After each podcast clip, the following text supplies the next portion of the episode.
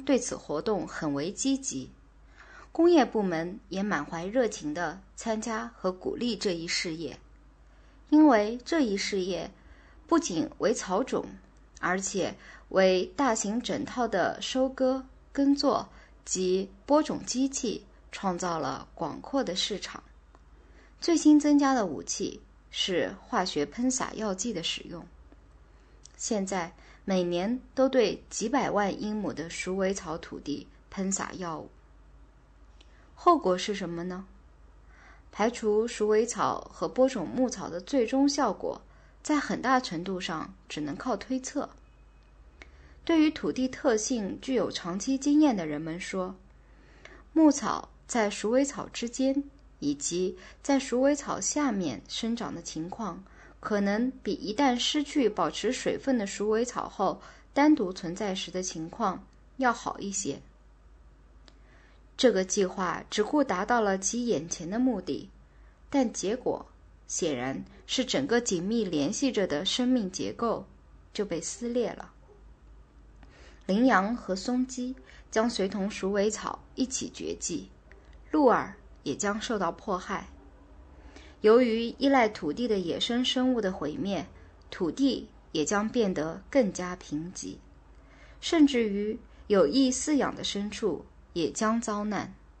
夏天的青草不够多，绵羊在缺少鼠尾草、耐寒灌木和其他野生植物的平原上，在冬季风雪中只好挨饿。这些是首要的。明显的影响。第二步的影响，则与对付自然界的那杆喷药枪有关。喷药也毁坏了目标之外的大量植物。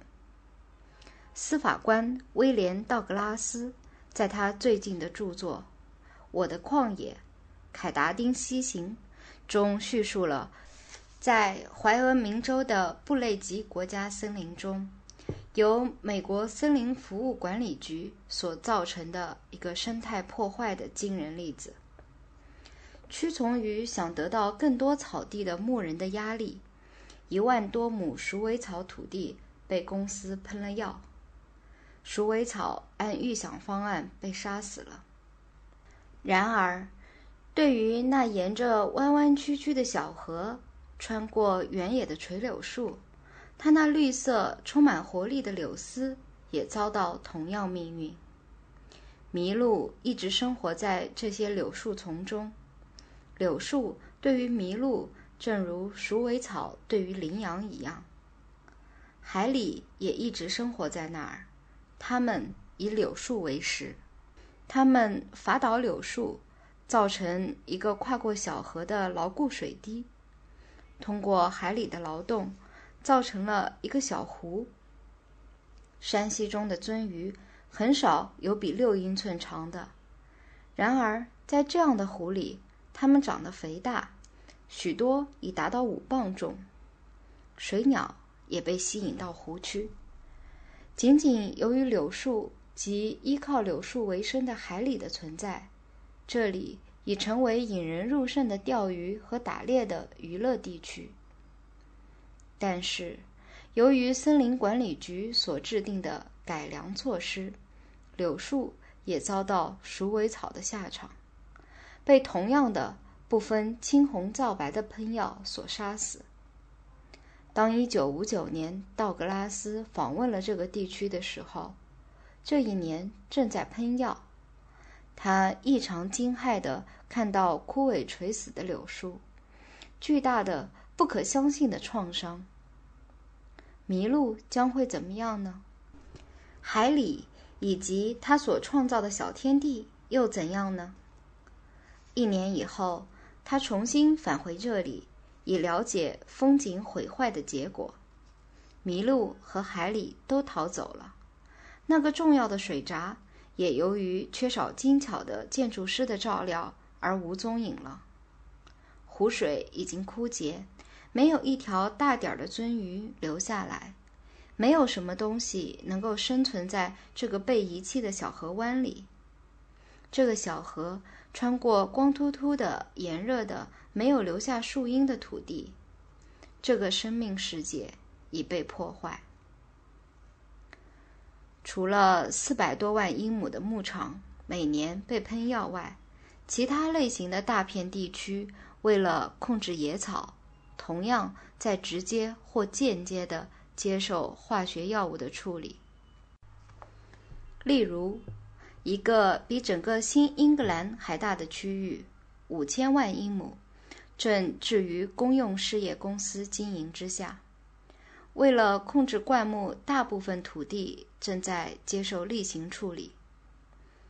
在美国西南部，估计有七千五百万英亩的豆科植物的土地需要用一些方法处理。化学喷药是最积极推行的办法。一个还不大清楚，但面积很大的生产木材的土地，目前正在进行空中喷药。其目的是为从喷药的针叶树中清除杂木。在一九四九年以后的十年期间，用灭草剂对农业土地的处理翻了一番。一九五九年已达到五千三百万英亩，现在已被处理的私人草地、花园和高尔夫球场的总面积必将达到一个惊人的数字。化学灭草剂是一种华丽的新型玩具，它们以一种惊人的方式在发挥效用。在那些使用者的面前，它们显示出征服自然的眼花缭乱的力量，但是其长远的不大明显的效果就很容易被当作是一种悲观主义者的无根据想象而被漠视。农业工程师愉快地讲述着再将犁头改成喷雾器的世界中的化学耕种问题。成千个村镇的父老们乐于倾听那些化学药物推销商和热心承包商的话，他们将扫荡路边丛林以换取报酬。叫卖声比割草是便宜的，也许。他将以整齐的几排数字出现在官方的文件中。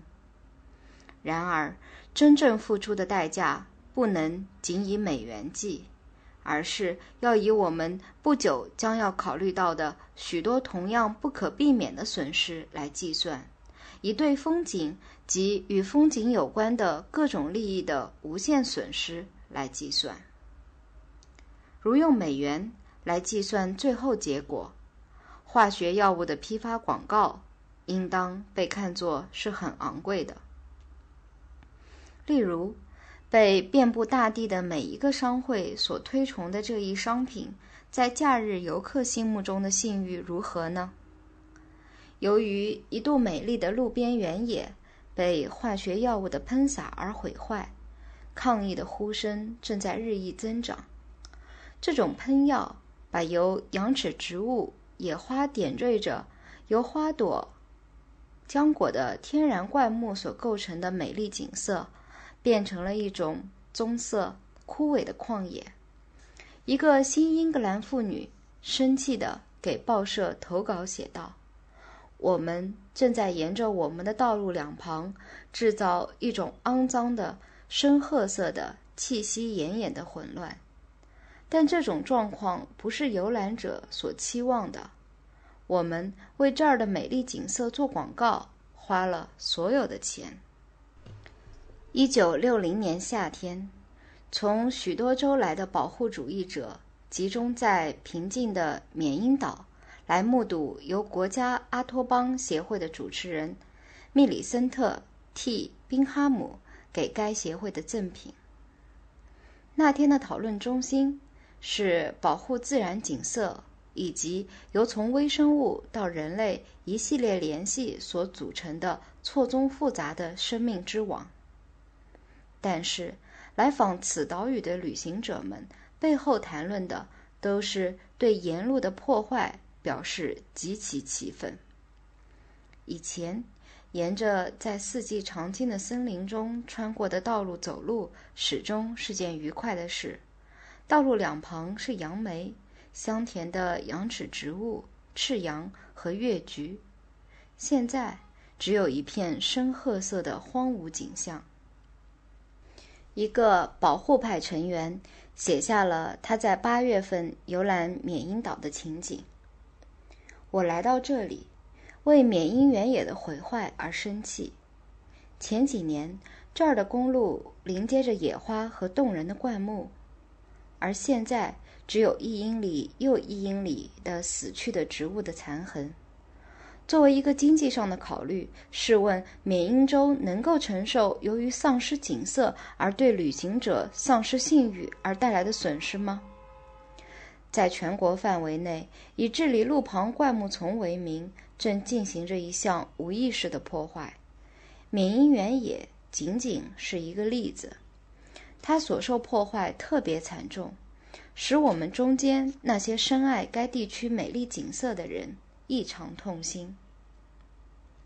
康涅狄格植物园里的植物学家宣称，对美丽的原生灌木及野花的破坏，已达到了路旁原野危机的程度。杜鹃花、月桂树、紫月菊、月菊、夹迷、山茱萸、杨梅、羊齿植物、滴灌木、东浆果、苦樱桃以及野李子。在化学药物的火力网中，正奄奄一息。曾给大地带来迷人魅力及美丽景色的雏菊、苏珊、安女王花带、秋麒麟草以及秋子晚也枯萎了。家常读书制作，感谢您的收听。